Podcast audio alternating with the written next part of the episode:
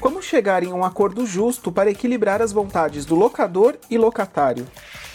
É uma arte. A, a questão da negociação e chegar num acordo equilibrado e justo é uma arte, mas é possível por várias razões. Primeiro, eles já estão confiando em nós. A gente já, já saiu na frente, porque a gente é o administrador, e se a gente vem cumprindo certinho o nosso papel, na teoria eu já tenho a confiança deles.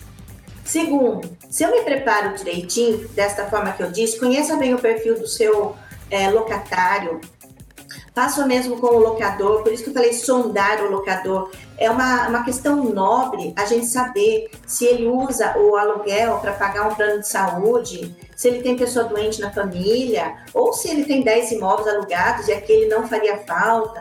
Então, esse é, aprofundamento na, na questão traz à tona as verdadeiras opções e não sair fazendo acordo que depois não vai ser cumprido. A gente pode juntar comprovações, assim como quando fecha o contrato, a gente junta lá o LEI, tudo. Nesta hora, eu quero também comprovar que ele de fato perdeu o emprego, né? Que aquela alegação dele é verdadeira. Então, a cautela que a gente tem que ter é quase a mesma. E isso nos possibilita errar menos, né? Do que só acreditar e sair fazendo como o cliente diz que quer.